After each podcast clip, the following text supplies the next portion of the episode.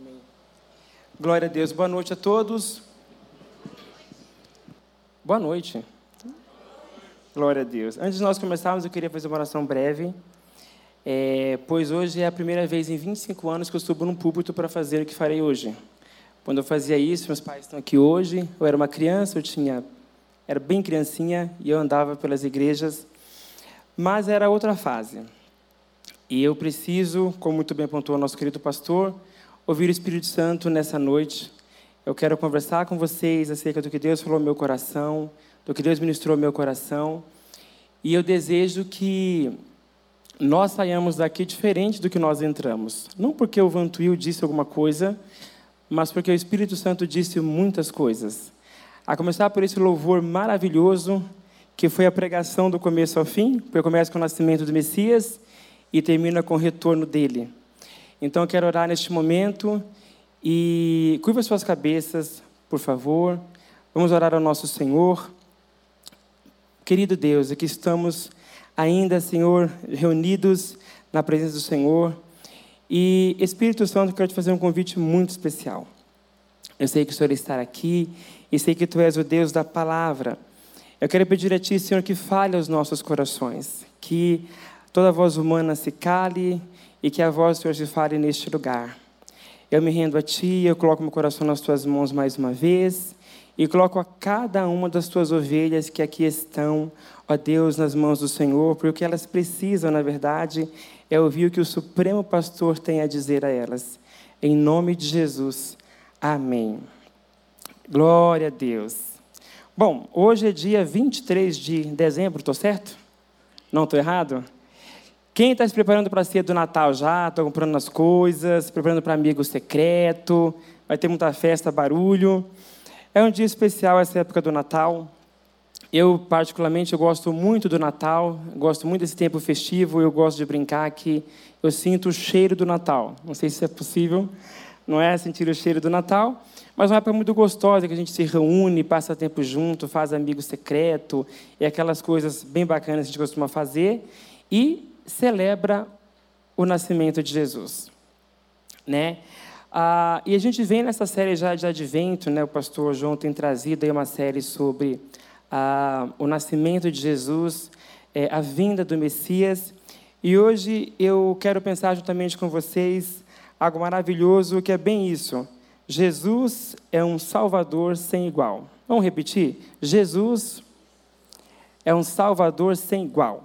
Ele é incomparável, né? Eu queria pensar um pouquinho antes de entrar na mensagem, propriamente dita, qual que é o propósito do nascimento de Jesus, né? Para que Jesus nasceu? Qual que é a finalidade do nascimento do nosso Jesus?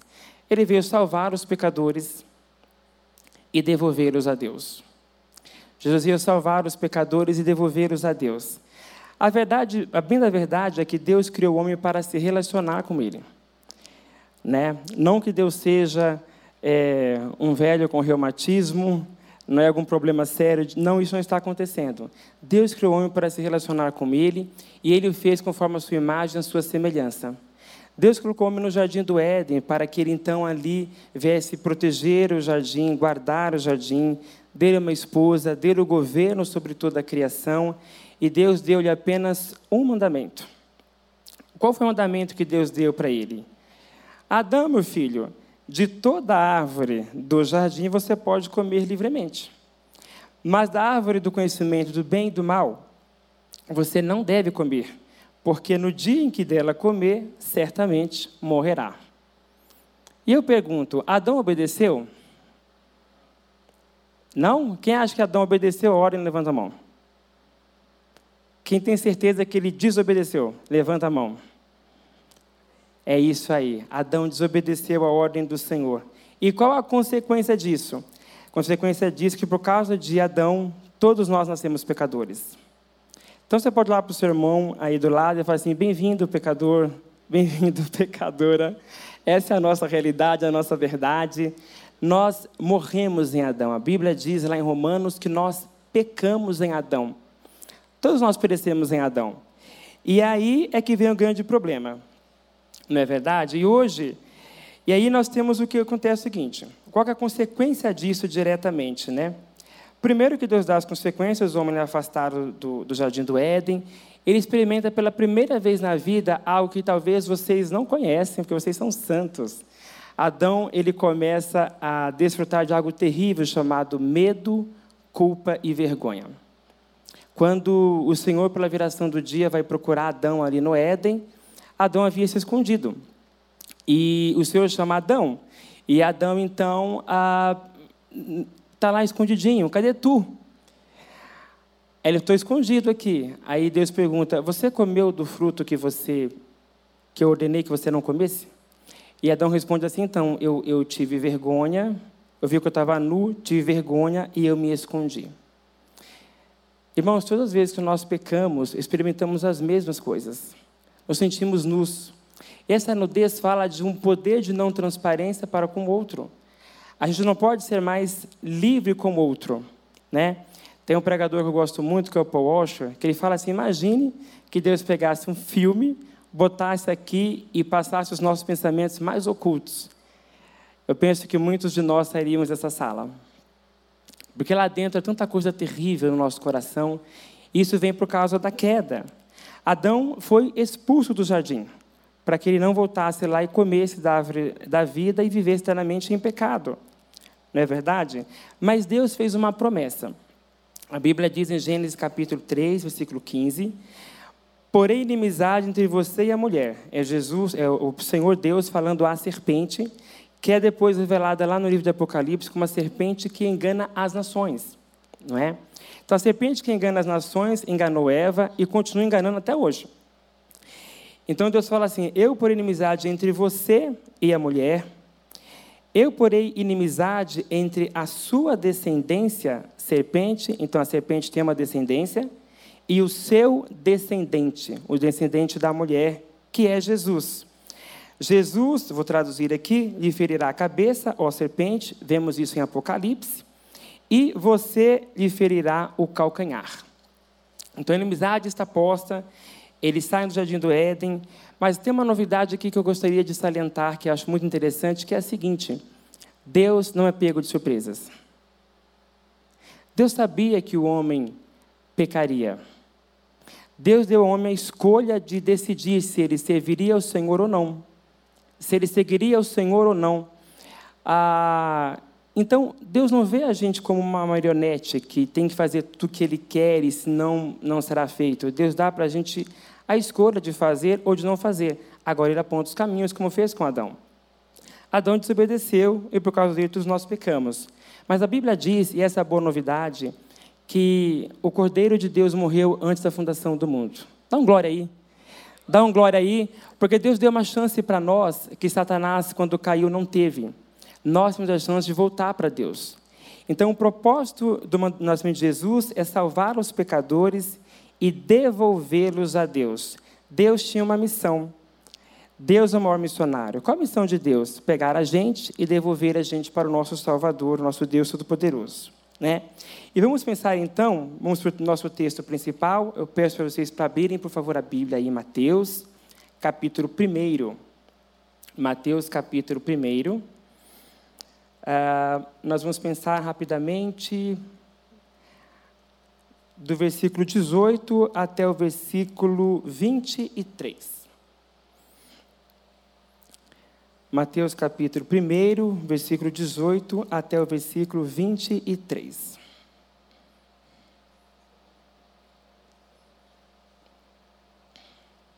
Todos acharam? Alguém não achou? Fala misericórdia. Acharam. Glória a Deus. É Batista lê a Bíblia, gente crente mesmo. O nascimento de Jesus Cristo foi assim. Maria, sua mãe, estava comprometida para casar com José. Mas antes de se unirem, ela se achou grávida pelo Espírito Santo. José, com quem Maria estava para casar, sendo um homem justo e não querendo envergonhá-la em público, resolveu deixá-la sem que ninguém soubesse. Enquanto ele refletia sobre isso, Eis que lhe apareceu em sonho um anjo do Senhor, dizendo: José, filho de Davi, não tenha medo de receber Maria como esposa, porque o que nela foi gerado é do Espírito Santo. ela dará à luz um filho, e você porá nele o nome de Jesus, porque ele salvará o seu povo dos pecados deles. Ora, tudo isto aconteceu para se cumprir o que tinha sido dito pelo Senhor por meio do profeta. Eis que a virgem conceberá e dará à luz um filho, e ele será chamado pelo nome de Emanuel. Emanuel significa Deus conosco. Quando nós abrimos a, a genealogia de Jesus aqui, acho interessante que ele começa marcando assim: livro da genealogia de Jesus Cristo, filho de Davi, filho de Abraão. Porque lembra duas promessas que Deus fez a Abraão e a Davi de um descendente. A mesma promessa que Deus faz em Gênesis capítulo 3, Deus renova aqui também com Abraão e com Davi. Esse descendente a quem Deus daria um povo. Não é verdade? E essa história é interessante porque esse descendente de Davi, José, então, ele estava ali. É, não é como no contexto de hoje, né? porque era diferente naqueles dias de Jesus, é, quando alguém era prometido em casamento. Muito cedo ainda era prometido em casamento. Então, por exemplo, eu sou casado, tenho um filho, um bebê, um piguirrucho ainda, e aí tem um casal de amigos que tem uma filha, então a gente já se promete ali, ó, vai casar com seu filho e coisas que tais. E aí está reservado aquilo para o casamento. Então, assim, não era um namoro como é hoje, por exemplo, né? E aí, de repente, José descobre que Maria estava grávida. Né? É uma história bem interessante. Né? O que você faria, ó homem, ó jovem?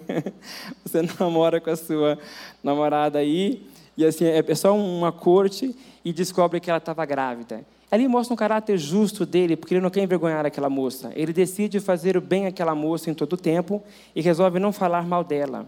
Ele resolve largá-la em secreto. E é interessante isso porque ele tem esses planos e o Senhor envia o anjo em sonho e fala com ele: não faça isso. Ele tem uma revelação maravilhosa. O Salvador chegou, o Salvador vai nascer, e esta mulher foi agraciada pelo Senhor, o poder do Altíssimo envolveu, ela terá um filho que será o Salvador dos homens. E o texto que eu gostaria de pensar em todo essa, esse parágrafo que a gente parou um pouco para ler é o versículo 21. Ela dará à luz um filho, e você porá nele o nome de Jesus, porque ele salvará o seu povo dos pecados deles. Glória a Deus. E aí a gente quer pensar em quatro coisas importantes para entendermos esse propósito. Então, o propósito de, do nascimento de Jesus é salvar os pecadores e devolvê-los a Deus. Ok, quatro coisas que eu queria pensar juntamente com vocês em como que as Escrituras nos mostram esse caminho. A primeira coisa que a gente gostaria de pensar é o seguinte: quem é esse povo que Jesus salvará dos pecados deles? A que povo é, o anjo está se referindo que Jesus vai salvar? É, vamos para Mateus capítulo 9, versículo 35, para a gente ter uma primeira resposta desse povo que é apontado ali pelo anjo que vai ah, receber essa bênção extraordinária. Mateus capítulo 9, versículo 35.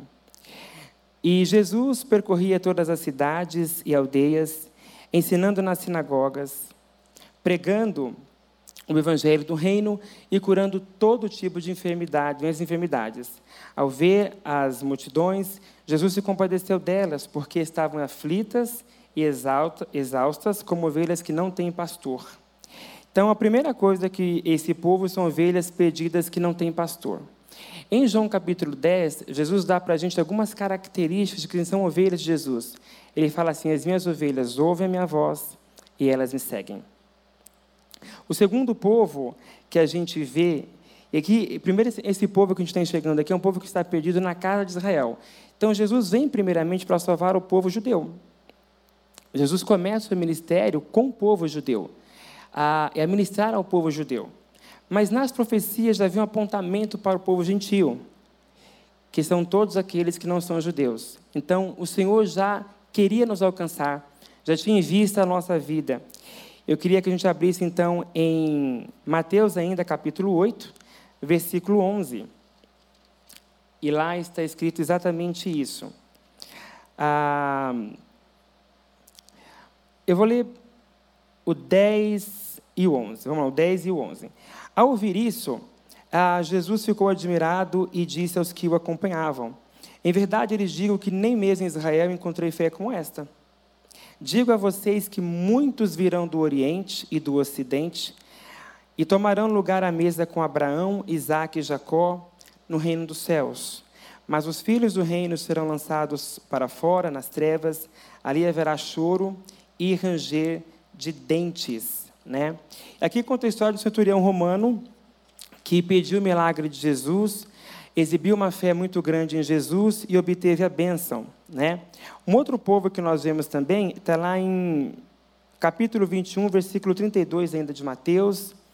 Ah, nós leremos aqui sobre um outro tipo de povo que vai, que obteve a bênção. Ah, 21, versículo 32. Porque João veio até vocês no caminho, aqui é Jesus falando com os fariseus, é, no caminho ah, da justiça, e vocês não acreditaram em João. Ah, no entanto, os publicanos e as prostitutas acreditaram. Vocês, porém, mesmo vendo isso, não se arrependeram depois para acreditar em João. Então, assim, são esses três povos que nós vemos: as ovelhas perdidas da casa de Israel, muitos gentios que viriam a crer em Jesus, os publicanos, as prostitutas e os pecadores.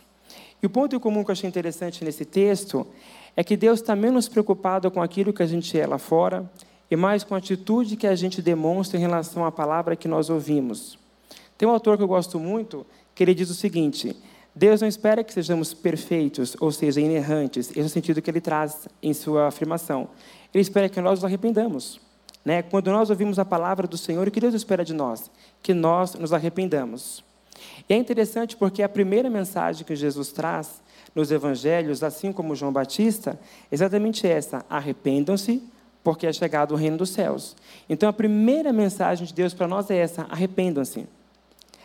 E o que é arrepender-se? Aí eu vou usar, vou colar Ctrl-C, Ctrl-V do nosso pastor Jonas. Ctrl-V é exatamente isso. O que é arrepender-se? Arrepender-se é a concordar com Deus que Deus está certo, que a gente está errado. Né? Ah, é crer em Deus. É decidir olhar para a palavra do Senhor e falar assim: eu decido crer. Eu decido confiar naquilo que Deus diz e fazer de acordo com aquilo que Deus diz. Deus espera que nós encontremos um coração assim. Muitas vezes, na caminhada da vida, a gente vai se pegando com o peso da culpa, como aconteceu com Adão, e a gente se afasta. Mas Deus fala assim: não se afaste, creia, arrependa-se e volte, né, porque eu tenho um lugar para você no Pai. Né? Isso nos leva ao segundo ponto. Né? O segundo ponto para a gente entender é, desse propósito de Deus de salvar os pecadores. E a pergunta fica essa e conduzi-los ao Pai novamente. Né? Ah, do que esses pecadores são salvos? Eu me lembro que há muito tempo atrás cheguei aqui na igreja ah, e aí me pegaram para discipular.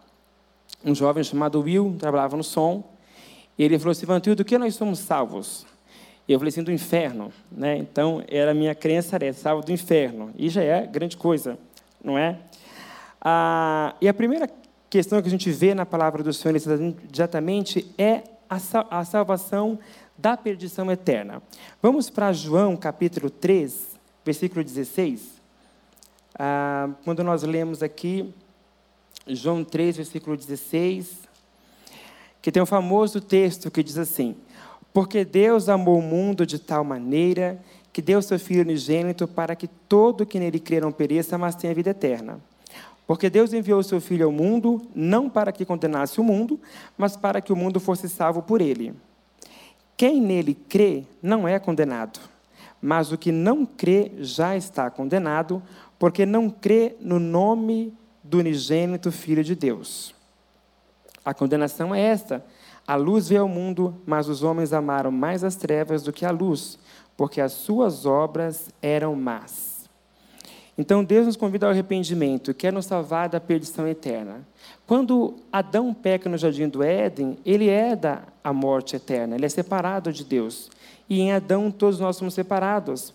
A Bíblia diz em Romanos 3:23 que todos nós pecamos e todos nós somos separados da glória de Deus. A Bíblia encerra todos debaixo da lei do pecado e não há nenhum que se salve. Todos nós estamos perdidos. Então, até um bebê tão bonitinho, fofinho, super good, nasceu, já nasce perdido, ele precisa de arrependimento, ele precisa de um salvador pessoal. Jesus é o nosso salvador pessoal. A segunda coisa que Deus nos livra é do domínio do pecado, né? Que está lá em Romanos capítulo 8. Eu queria pensar bem rapidamente, rascunhando um pouquinho, quando há queda, né? Depois que há queda e quando, ah, e quando então Adão se perde ali, começa a desenrolar de fatos assustadores em Gênesis. Se você um dia ler Gênesis 6, por exemplo, você verá, nossa, aqui está a cidade alerta. Aqui está o gotinho falando da notícia ruim.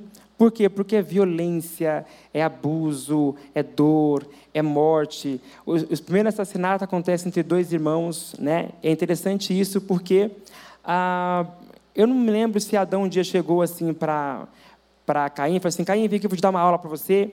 Eu vou ensinar você a matar o seu irmão. Não teve essa aula. É, eu vou ensinar você a sentir inveja, a você a ter ódio ao seu irmão. Não teve essa aula. Mas a Bíblia diz que Caim teve esses sentimentos e teve essas ações. E Deus fala algo para Caim que eu acho interessantíssimo. Ele fala assim para Caim: por que caiu o teu semblante? Depois daquele episódio em que a, a Abel oferece uma oferta e Caim, então, é, oferece, a dele aceita, a dele é rejeitada, o irmão não. Ele fala assim, e ele fica ali fechado. E Deus responde assim para ele: Olha, Caim, o, o, seu, o desejo do pecado, o pecado está fora do seu coração e bate. E o desejo do pecado será controlar você. Cabe a você controlá-lo. Né? Então, assim, naquele momento você começa a perceber que o ser humano já está em guerra consigo mesmo. É uma guerra do que eu quero fazer e o que eu não gostaria de fazer, está naquele conflito constante. Isso é marcador do ser humano. Né? Ah, em Romanos 8, é, o domínio do pecado, que eu li esse texto, esse versículo que eu acho interessantíssimo, porque ele vai falar exatamente sobre isso. Ah, versículo 2: Porque a lei do Espírito ah, da vida em Cristo Jesus livrou você da lei do pecado e da morte que daqui a pouco veremos como é que ela opera nas suas minúcias, não tão aprofundadamente, tá bom? Ah, porque aquilo que a lei não podia fazer, por causa da fraqueza da carne, isso Deus fez enviando o seu próprio Filho em semelhança de carne pecaminosa e no que diz respeito ao pecado.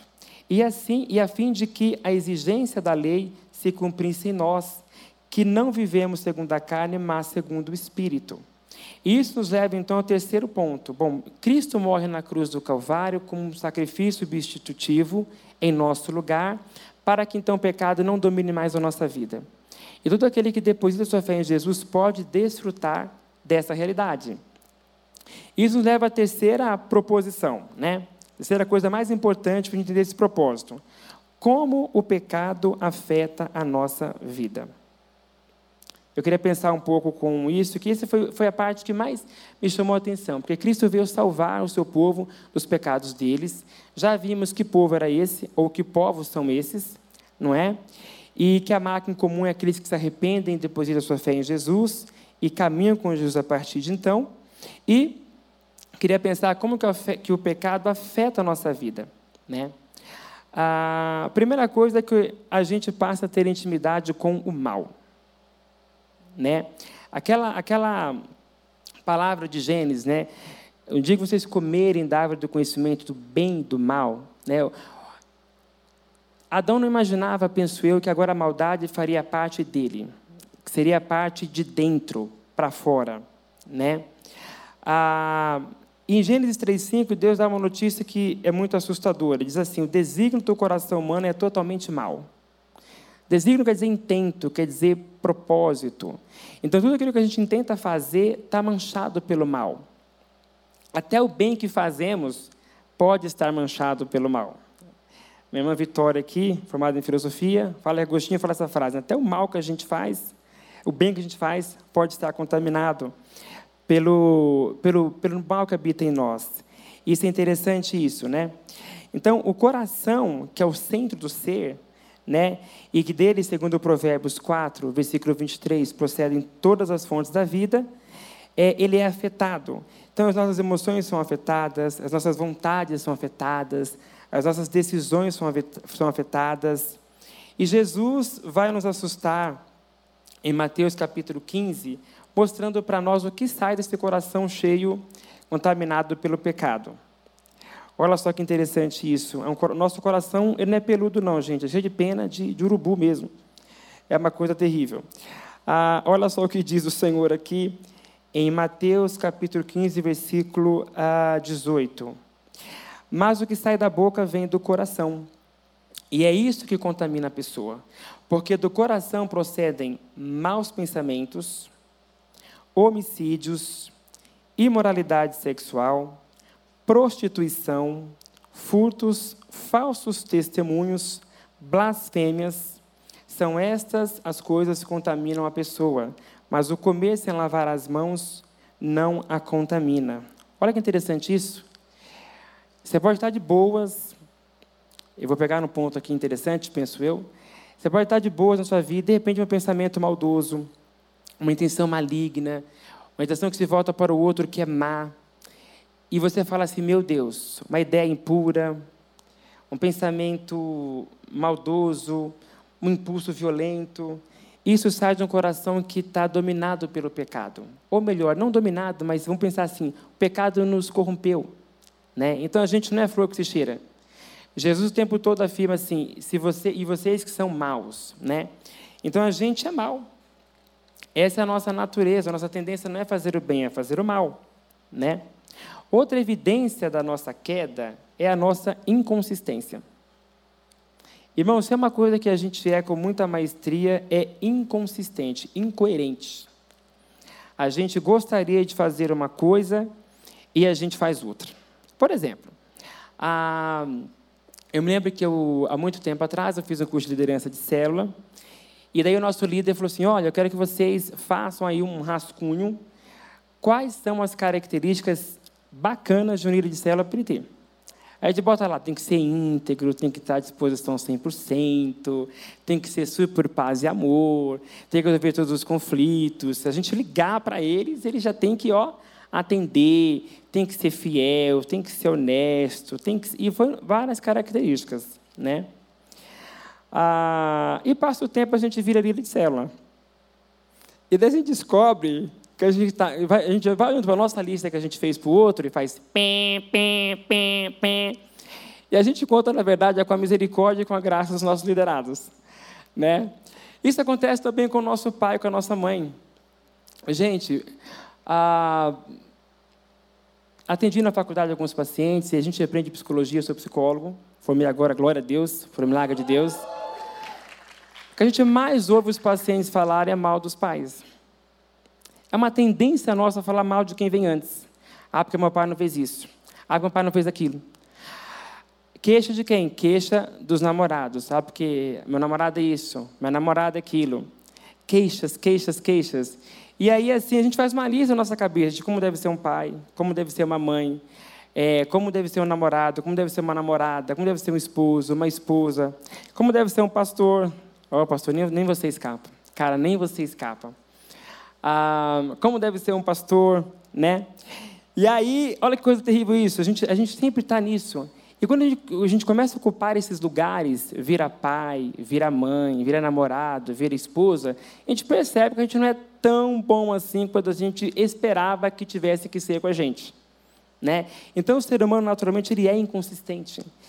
É como se a gente tivesse dividido. Né? Então, a gente tem uma, um certo conflito muito grande. Qual é o nosso conflito? É exatamente isso. Ó o que eu gostaria de ser e o que eu realmente sou. Né?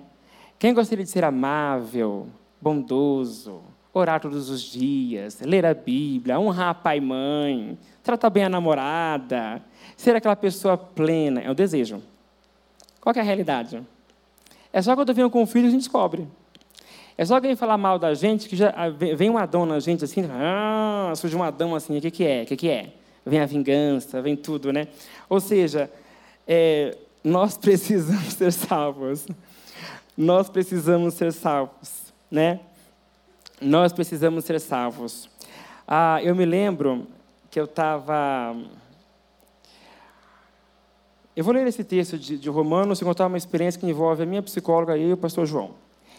Abre Romanos capítulo 7, versículo 14. Romanos capítulo 7, versículo 14. Paulo também vai falar dessa inconsistência que a gente enfrenta o tempo todo. Romanos capítulo 7, versículo 14. Olha só o que o, que o Paulo diz, pelo Espírito Santo. Porque bem sabemos que a lei é espiritual. Eu, porém, sou carnal, vendido à escravidão do pecado. Olha essa frase, se não é a nossa vida, gente. Porque nem mesmo compreendo o meu modo próprio de agir. Pois não faço o que prefiro, e sim o que detesto. Ora, se faço o que não quero, concordo com a lei que é boa. Neste caso, quem faz isso já não sou eu, mas o pecado que habita em mim. Olha que conflito maluco esse. Você quer fazer o que é certo e faz o que é errado. E Paulo diz: é o pecado que habita em ti. Aí o psicólogo pensa: esquizofrênico. Porque é uma terceira pessoa que está atuando aí, tomando as decisões. Paulo personifica o pecado, né? Quando nós caminhamos pelos Salmos, Salmos dá algumas características do pecado. Ele tem uma voz. Salmos capítulo 36. Há uma voz no coração do homem que diz que o seu pecado não será descoberto nem detestado, né? Ah, ou outra voz que não há Deus, né? Diz o pecado no coração do homem. Né? Ele tem uma voz, né? E ele quer dominar a nossa vida e tudo mais.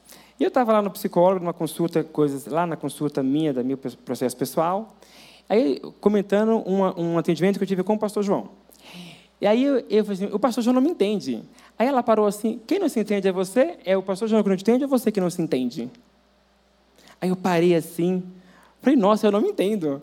E aí eu pensei, aí veio esse versículo na hora, nem eu mesmo entendo meu próprio modo de agir. Né? Olha o conflito que o ser humano entra. A gente tem paranoia com a gente mesmo.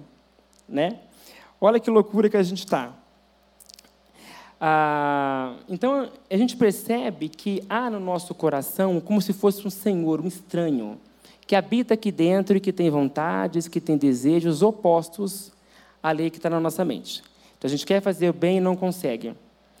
Ah, recentemente, estava numa aula com a professora, era uma, era uma aula de psicanálise, ela trouxe uma frase de Freud bem interessante. Ela falou assim, Freud, ao descobrir o inconsciente, descobriu que há um senhor na casa. E a gente descobriu que a gente, na verdade, não manda na nossa casa de jeito nenhum. Aí eu falei, professora, eu pergunto, Freud deu um nome a essa pessoa? Porque eu suspeito que Freud descobriu o pecado, mas não deu nome para ele, lá nos seus altos exames. Porque é um senhor que manda e que tem desejos. Então, quando a gente olha para as psicologias modernas, a gente vê uma psicologia que ensina o seguinte: essa parte sua que você está guardando e não quer atender com desejos estranhos é parte de você. Só que as escrituras dizem que não é parte de você, mas é parte, é o pecado que atua em nós para quebrar a lei divina. Ah, e por que eu estou trazendo isso? Porque eu penso que nós somos desafiados o tempo todo na cultura moderna a, a realizar os nossos desejos, porque os desejos são parte de quem nós somos, né? Frases comentadas aqui pelo pastor João, muito sábio, inclusive, né? Ele falou assim: é, a resposta está dentro de você. Doce ilusão, não está. a resposta está fora, é Jesus que é o nosso Salvador pessoal. E isso leva então ao nosso quarto ponto, que é o ponto é o seguinte: como Jesus salva os pecadores. E nós então voltamos para Romanos capítulo 8. Nós pensamos um pouco em Mateus, como vimos, porque o homem se tornou escravo do pecado. O homem se tornou alguém que tem um outro senhor. A gente tem uma, um problema sério na nossa vida que é o seguinte: toda vez que nós pecarmos e obedecermos ao pecado, ele se tornará o nosso senhor. Paulo fala sobre isso, Jesus fala sobre isso. Jesus fala assim: olha, todo aquele que comete pecado é escravo do pecado. Né? Ou seja, há um Senhor, há alguém que manda, e muitas vezes somos obrigados a agir de modo constrangido a atender o pecado que habita em nós.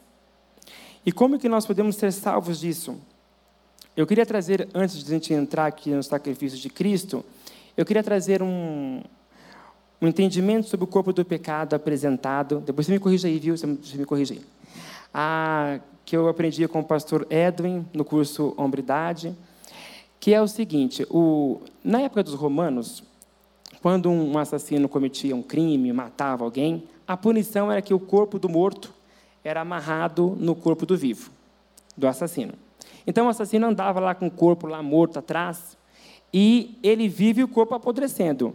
E daquela forma, aquela podridão do corpo morto passava para o corpo vivo. Então o assassino apodrecia em vida. E essa é a, a, a alusão do pecado no nosso coração.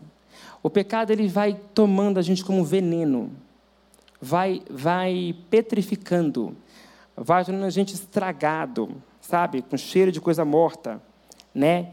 E Paulo pergunta assim: quem nos livrará do corpo dessa morte? Né? Quem nos livrará do corpo dessa morte? Aí Deus criou um plano maravilhoso. O que, que Deus fez? Deus enviou Jesus o seu filho Jesus, o seu próprio filho, em semelhança de carne pecaminosa. Ou seja, ele nasceu num corpo humano. A Maria engravidou e o que nasceu de lá foi um bebê humano, de carne e osso.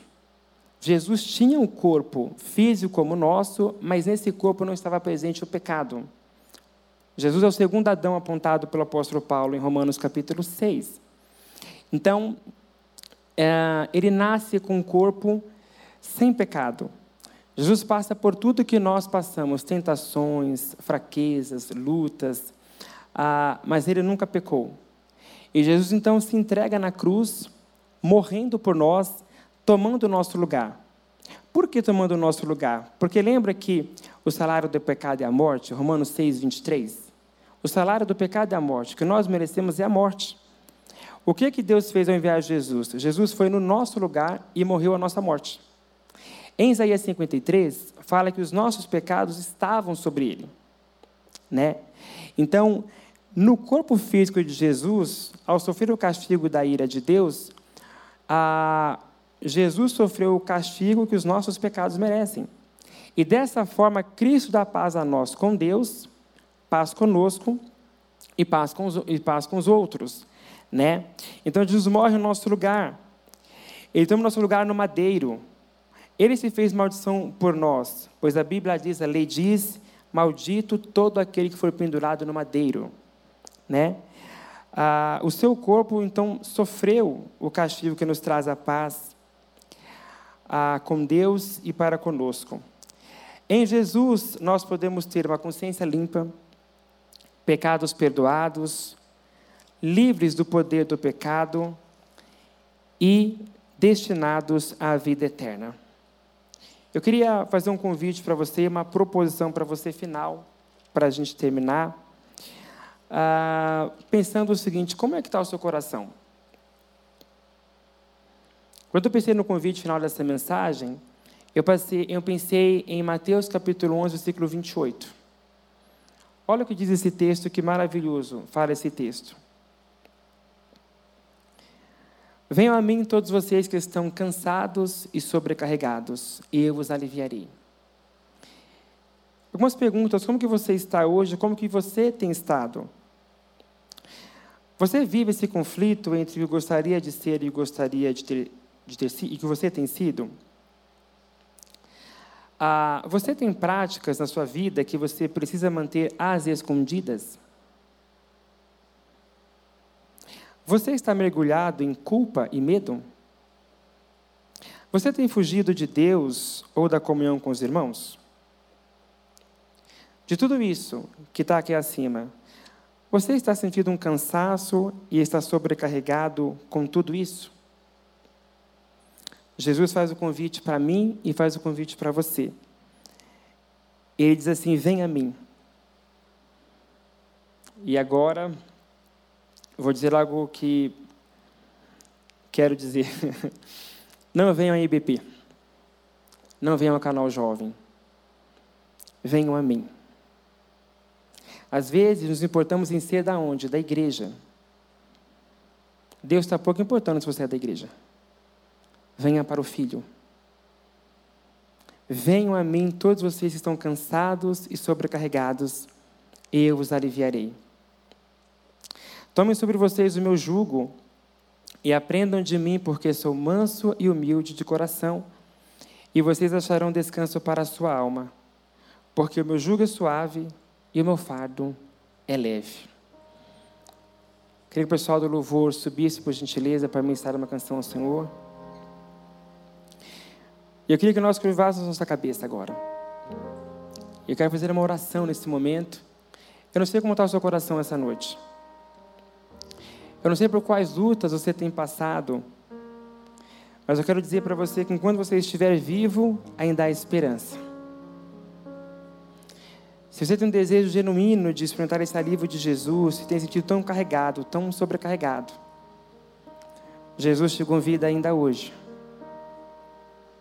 Se talvez você tenha desistido de confessar os seus pecados ao Senhor, porque está cansado de repeti-los também. O Senhor diz essa noite assim: olha, não deixe de confessar, venha.